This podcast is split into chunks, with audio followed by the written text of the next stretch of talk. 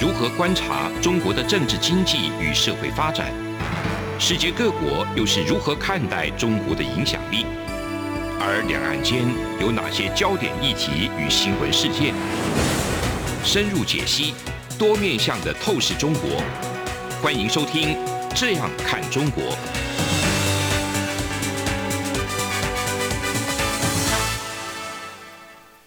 各位听众您好，我是主持人张振林。您现在收听的是中央广播电台《这样看中国》节目，张振林时间。今天我们节目要谈的一个主题是这个一九七一年啊，神话联合国，因为这是一本书的名字啊，这是我们这个呃姚嘉文姚前考试院长啊，那现在是总统府资政啊，那他最近出版的一本新书，那这本书非常有意思哦，就是说。也是非常关键的一段历史哈，呃，想请教一下姚院长啊，就是说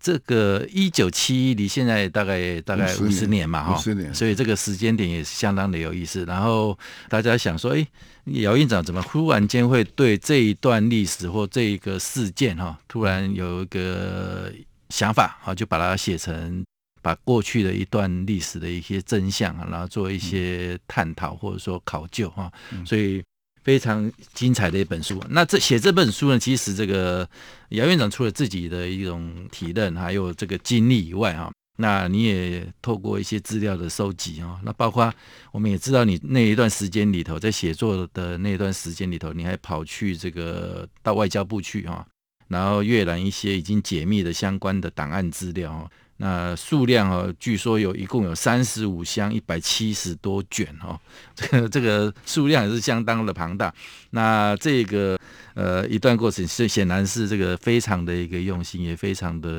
考究啊。这一段是历史啊，为什么要写这一段历史啊？事实上，所谓的神话联合国啊，一九七一年其实是它的一个背景，大概是这样子哈，就是说在这个一九七一年的时候，那个联合国大会里头在讨论。那个中华人民共和国跟中华民国的一个联合国代表权的一个问题嘛，哈，啊，那一年那个最后的一个结果是中华民国是被。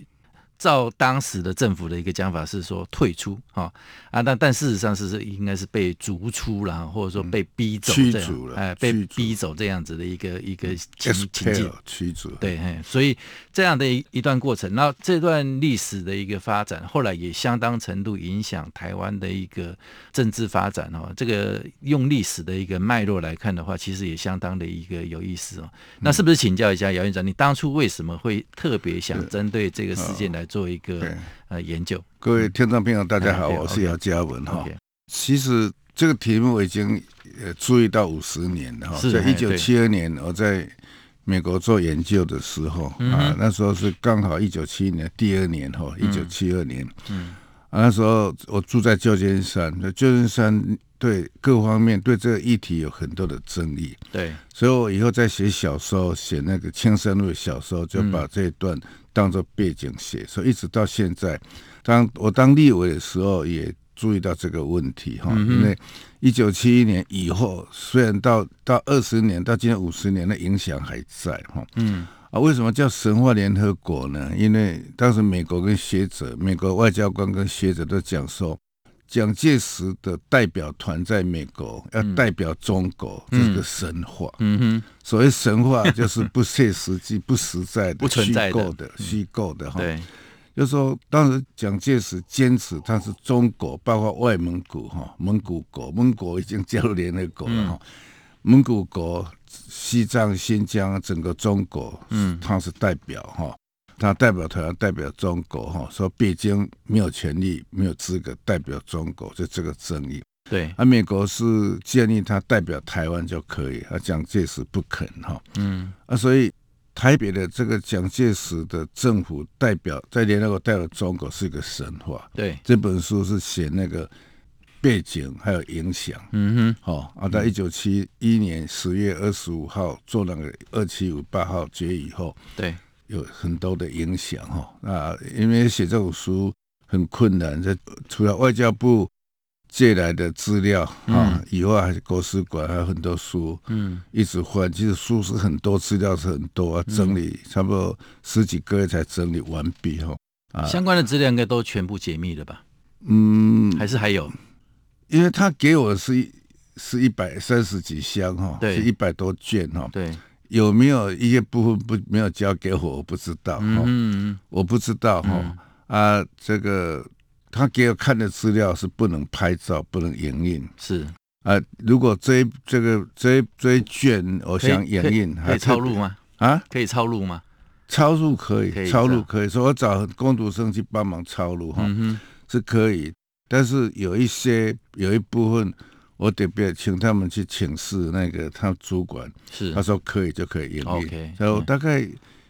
可以营业的部分不到十分之一的，哦，那真的很少哎，嗯。嗯哦，所以这个这一段这个时间也花了很长哦，这样子。哦，前后十十六个月吧。哇，那谢谢。刚好碰到疫情哈，啊，疫情就 反正活动比较少，那不能外往外跑这样子。那个资料已经收集好，刚在整理写作的时候，对，就就那那一两个月最严重那两个月五六个月就都在家里面这样。OK。因为刚刚特别提到，因为也符合一个书名的一个概念啊，就是说讲到是神话嘛，哈，嗯，这一段是神话。那我们看到那个之前这有一段历历史过程，就是说你在书书里头特别提到，就是说这个在一九六零年代的时候，就是这个美国国务卿这个卢克斯啊，就是说啊卢斯克对那个。他在协调这个案子的时候，就双重代表权的时候，那也跟蒋介石政权哦那边有一些互动。那当时他其实也非常的一个不满哦，就是说他批评蒋介石说，蒋介石在自己的一个对自己在国际上的一个影响力哦，还有扮演的一个角色啦，还有对中国的一个动态等等，都有一些很不切实际的一个幻想。啊，那时候可能是呃，蒋介石他们自己有一种所谓的汉贼不两立的那种嗯想法跟概念。那当时其实以当下的一些情况来讲的话，蒋介石一人独裁，然后在台湾执政的时候掌权的时候，其实他底下的一些幕僚或者说一些团队也好，其实也都不太敢直接对他来做任何的一个比较直白的一种或者说比较良善的一些建议。哦，就变成说是用像一光超就这样，哎，哎，对，蒋介石一个人的意志要去做贯彻哦，所以有造成这样的一个，那结果把中华民国这么一个一个国家一个体制啊，就活生生的就让蒋介石一个人去做决定，然后放在世界的那当下的那种环境，所以卢斯克就是说形容这个蒋介石像一个幽灵一样。其实，其实像卢斯克要做美国外交官，包括台湾很多学者对这段事情。嗯都没有好好去深入研究，其实事实上有一点出入哈。嗯哼，其实在一九六零年代哈，一九六零年代，美国是特别艾森豪总统那时代哈，对，希望台湾的政府只代表台湾就可以，嗯、让让北京政府进来，嗯，代表中国，这是事实问题，因为蒋介石政府只统治台湾嘛，是。啊，北京政府统治中国嘛，嗯、所以他们。就就就说你就是切实际的代表台湾，嗯哼，啊，然后讲说就是一中一台哦，嗯哼，他不能接受中国，说他也不能接受，嗯，或者说两个中国，老蒋也不能接受，对，老蒋一定要代表整个中国。两个中国在当下，中国的立场是什么？那时候中国其实还没有什么特别的特别的地位。一九六零，他是一九七一以后，嗯，地位在比较高哈，啊，他的盟邦比较多。一九六零年其实。美国跟中国没有什么讨论，我们也看不出中国讲什么话哈。嗯哼。但是主要他们其实都没有没有把问题弄清楚哦。这本书就讲得很清楚。嗯哼。老蒋不是不聪明，老蒋不是像卢斯克所说，他好像他独裁没有错，但是他不是不聪明。对。他为什么不接受？为什么不接受一中一台或者两个中国哈，甚至以后的双重代表制？嗯哼，为什么不接受？因为他考虑内政问题。嗯，因为老蒋为什么在台湾一直要讲说他代表中国？因为在台湾他在统治台湾的时候是建立一个中国政府。嗯哼，最明显是立法院跟国民代表。嗯，所以立法院国民代表百分之九十以上的人是中国人。嗯，是这边选出来的。对。呃，不是台湾选择，台湾大概不到百分之。大陆代表的问题，对，就是他们那边，如如果说你承认你只代表台湾的话，嗯，立法院跟国民代表现在是已经没有国民大会的，当时有国民大会选总统嘛，国民大会立法院要改组，嗯，里面不能再有这个所谓代表江西、新疆、蒙古、西藏这些人存在。嗯哼，哦，啊，老蒋不是不聪明，其实他很清楚，他的旁边的几个人也很清楚，嗯、说说如果你承认你只是台湾的代表，不管用中华民国名称或者用什么名称，在联合国的话，哈，那。那你台湾政府要改组，嗯哼，啊，那时候赵尚康他们不是一直在推，马英九他们一直在推中、嗯、大陆代表制嘛，是，哎，对，说那个大陆代表到台湾几十年以后，嗯，啊，继续当国会议员以后有死掉什么要补，嗯，要台湾的外省人去补，嗯哼，哦，这这这个大陆代表这补江西、江苏啊、广东、广西的这些，嗯，这一点的话，整个台湾政治结构。就改变，嗯嗯，所以蒋介石很清楚了，嗯嗯，蒋蒋建国以后是接受美国的双重代表制，但是他们并并没有告诉我们，那你究竟要代表什么？嗯，如果你代表台湾，你就是第一个在代表台湾，在联合国缴的钱就不要那么多，对，哦、因为国家大就缴多嘛，台湾是缴不起的，台湾欠欠一大堆的会费哈，缴不起，对。对。啊，如果只代表台湾，他考虑说代表台湾的话，啊、第一个国民大会、立法院就要改组，嗯，啊，老蒋他要选总统就有困难，嗯嗯，他认为老蒋认为说他对不起那选我当总统那些国民代表，对。而、啊、以后你再说我这个中国政府是。哦，在考试的问题、录取的问题，嗯，还有官员的分配，他说、嗯、他那时候不是说五院院长哈，台湾只能有一个院长，对对，就是立法院长，其他都要外省、嗯，因为中国大陆比较大，嗯，这他们是考虑这个，我我不认为蒋介石不懂得。说他继续坚持代表中国哈，在联在国际是有问题。嗯嗯嗯，他宁愿被赶出来，不愿意只代表台湾。嗯嗯，所以他在在这个宣传上哈都不讲这一点。对，而且在宣传上用“退出”这个字。嗯哼，退出这个字到现在，包括现在民进党的人的人士哈，政府官员、外交部、嗯、学者很多还是讲退出。嗯嗯，啊，退出是什么意思呢？对不对？退出是没有这种这回事，因为因为这个是被赶出去，不是退出。OK，显然这蒋介石当下的一个决定，有相当程度的一些权谋跟算计在里头。了哈，OK，好，那我们节目进行到这里，先休息一下。这里是中央广播电台《这样看中国》节目，节目稍后回来。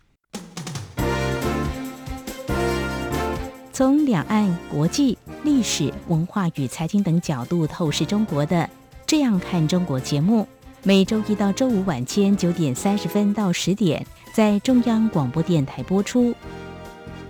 如果您对这样看中国节目有任何收听想法或意见，欢迎寄信到台北市北安路五十五号，也可以透过电子邮件的方式。节目有两个信箱：二零二零 at rti 点 org 点 tw，或是。二零二零零二零三 news at gmail.com。再次谢谢听众朋友们的收听与支持，请持续锁定每周一到周五晚间九点三十分到十点播出的《这样看中国》节目。各位听众您好，我是主持人张正霖。您现在收听的是中央广播电台《这样看中国》节目，张正霖时间，继续来跟姚嘉文姚院长来谈一下这一本新书哈，就是这个一九七一神话联合国的一些内涵跟想法。那这本书其实还有一段解读了，因为基本上它是这个当下是决议案的一个内容是这样，联合国大会嘛哈，就是说第二七五八号的一个决议案啊，那。结果七十六票赞成，三十五票反对，十七票弃权哈。那这个是由阿尔巴尼亚当时的一个提案。那标题是这个恢复中华人民共和国在联合国的一个合法权利。那当然相对的就是中华民国啊就被等于是驱逐了这个联合国的一个代表权啊。那这个案哈，就是说这一号决议呢，当下哈就是造成很大的一个轰动了，国际上也好，或者说这个台湾的一个影响。那姚院长，你这边是最后的一个思考跟解读哈？你是认为联合国的这个决议哈，其实是造成它的影响是很长远的哈，而且是造成这个台湾政局的一个。有一些相当程度的一个主导跟演变，哈，就是因为这个决议案来造成这样的一个连锁的一个反应。那这个部分，姚院长能不能再跟我们详细的来分析解读一下，到底是什么样的一个影响？我刚才讲过说，老蒋之所以不愿意接受一中一台两个中国是双重代表，主要就是他他不愿意对承认他的政府只是台湾政府，嗯。因为在台湾整个政权的布局、政府里面人员的分配等等，是以大中国嗯啊为基础，也就是说，外省人一定要比台湾人多。对啊，他用这样来阻止台湾人主张独立，阻止台湾人得到政权和政治权利。嗯哼，这个以后二七五八号以后，你老讲。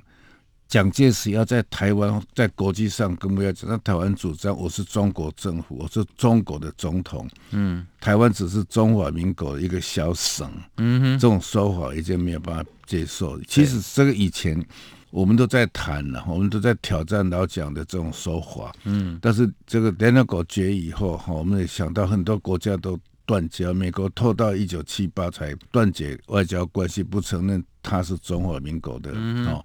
的的的政府哈，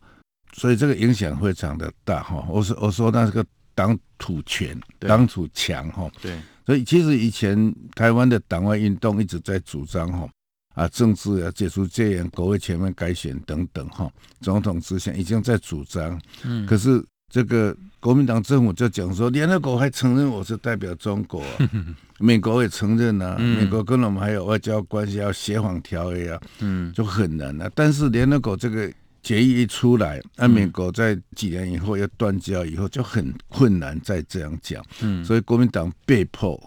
必须啊改变他的一些政策哈。所以这第一个就是不再讲反攻大陆了哈，啊，这个国会的。的虽然没有全面改选，但是增加本土选举的名额，所以增额哈，增额代表。啊，这个变化不多了哈，嗯、但是那个方向是对啊。加上以后老蒋死掉，蒋经国起来，嗯。啊，这个本土的势力起来哈，但美丽岛运动一直到民进党成立，这个趋势已经挡不住。但是这个趋势主要在一九七一年是最大的一个关键，就像那个提防溃堤一样，嗯哼，所以这个整个就。往前奔走了哈，民主运动挡不住了，对，因为国民党也知道这样，所以他一直在讲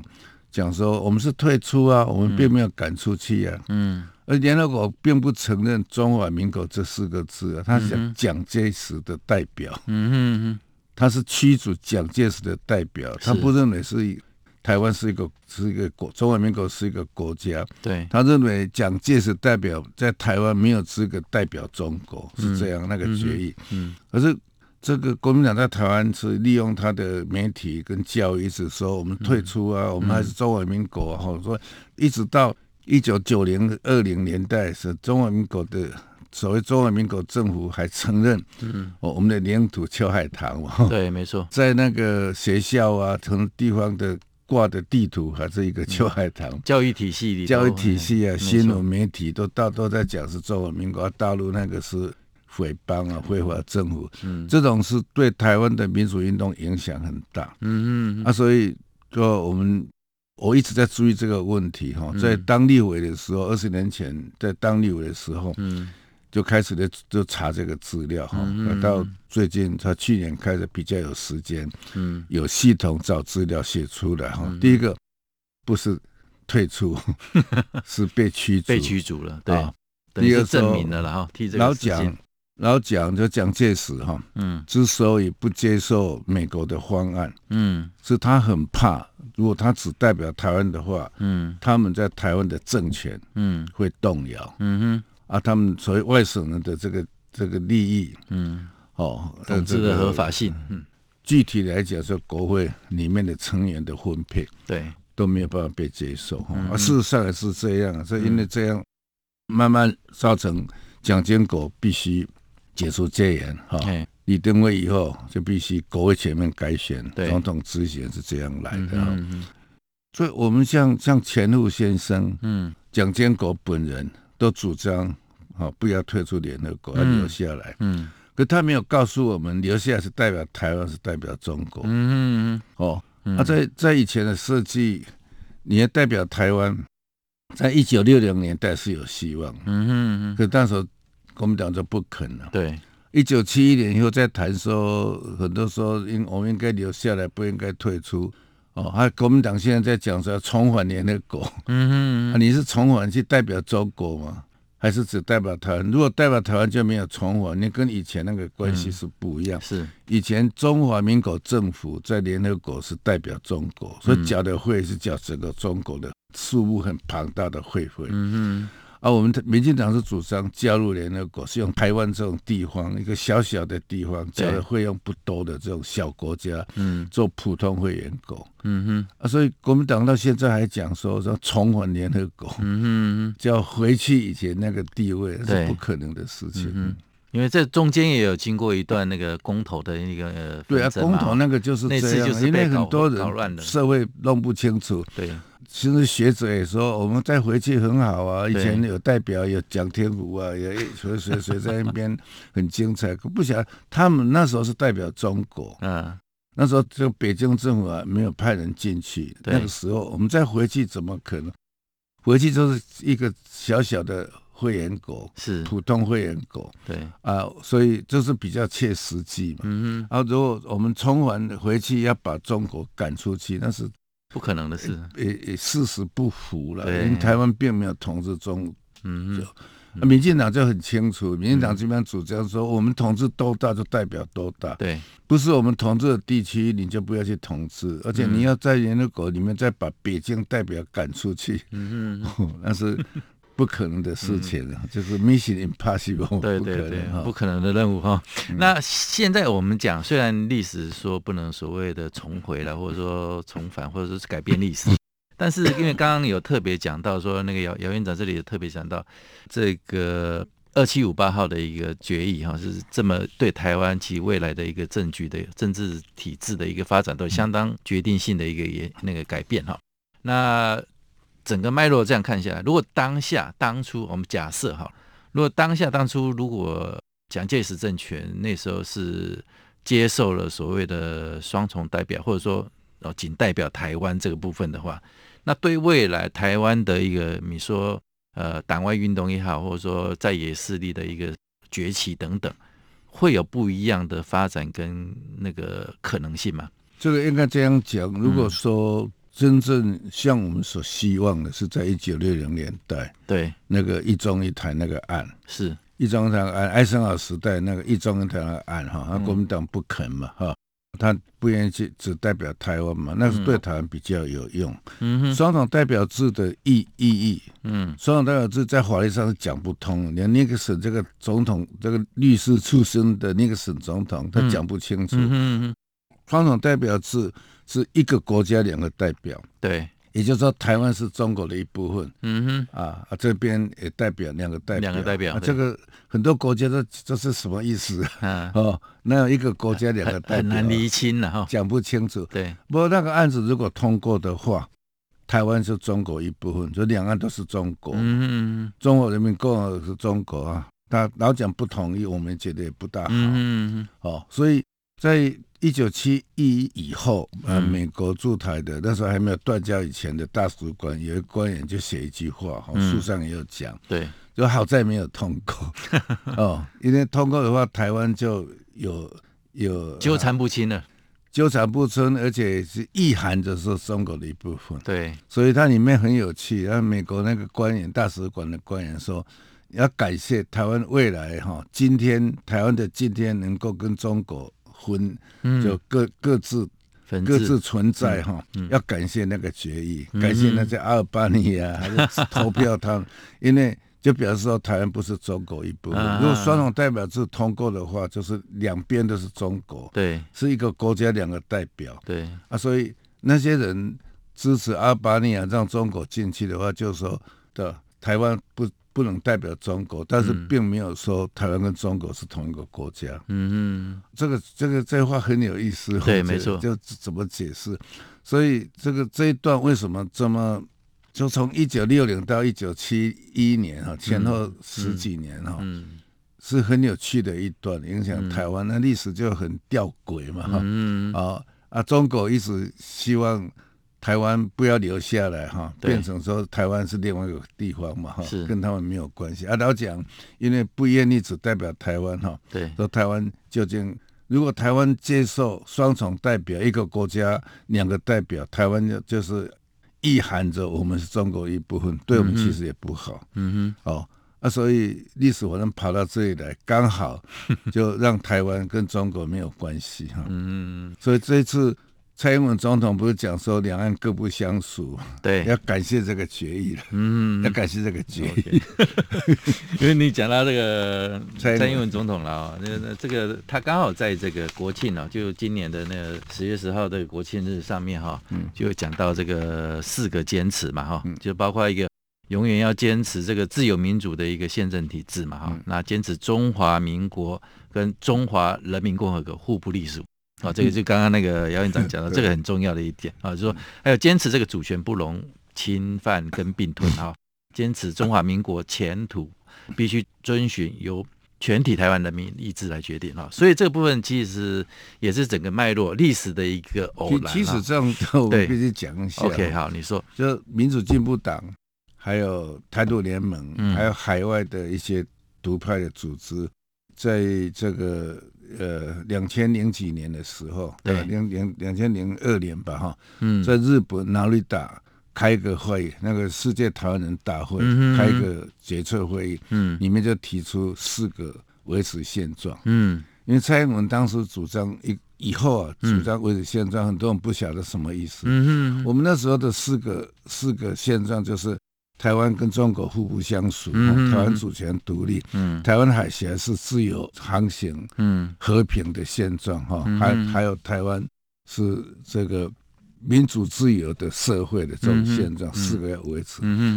蔡英文有一次去拜访我们国家联盟，我们那个组织，哈，对。哦，他他一直解释不清楚他的维持现状什么事，我们就把都拿给他，说这是这个就是维持现状，你要好好读。他就他去拜访美国的时候就用上。OK，他回来跟我们讲说，他说人家问他说，美国记者问他说什么维持现状，他说维持台湾海峡和平，嗯，和平安全的现状。但是美国人很吃这一套，接受。可是他有些话不大敢讲，他互不相属没有讲。嗯嗯，哦。不过他有讲说，台湾为什么不接受共产党的统治？因为台湾是自由民主的现状，这一点就很清楚了。对啊，他他这一次几乎跟我们那次这个劳力打决议哈有一点关系哈。他讲的其实是个现状，就是说台湾跟中国是互不相属。嗯哼哼。哦，这这个话其实民进党有这个决议吧，所以这个呃也真的要感谢这个姚院长他们你们哈，就是说把这个定义哈，就把它弄得很清楚，好，让我们自己在对外说明也好，或者说我们自己对内一个陈述就非常清楚的一个现状啊。那以上就是我们今天中央广播电台这样看中国节目，谢谢，谢谢。有人形容二零二零年是台湾的 Parkes 元年，使用手机可随时随地收听的形式，滋养了听觉，丰富了视野。而你也加入了 Parkes 的行列了吗？央广新闻部制播的众多精彩节目，陆续在各大 Parkes 平台上架，包括《早安台湾》、《两岸 ING》、《这样看中国》、张正霖时间、蔡明芳时间，还有《这样看香港》、舍之岂能藏乎？想跟你聊聊天，以及港式大排档节目，通通随点随听。欢迎透过 Sound 声浪平台搜寻央广节目名称，就可以收听到精彩的央广新闻节目。快拿起手机，让我们在 Podcast 平台相见。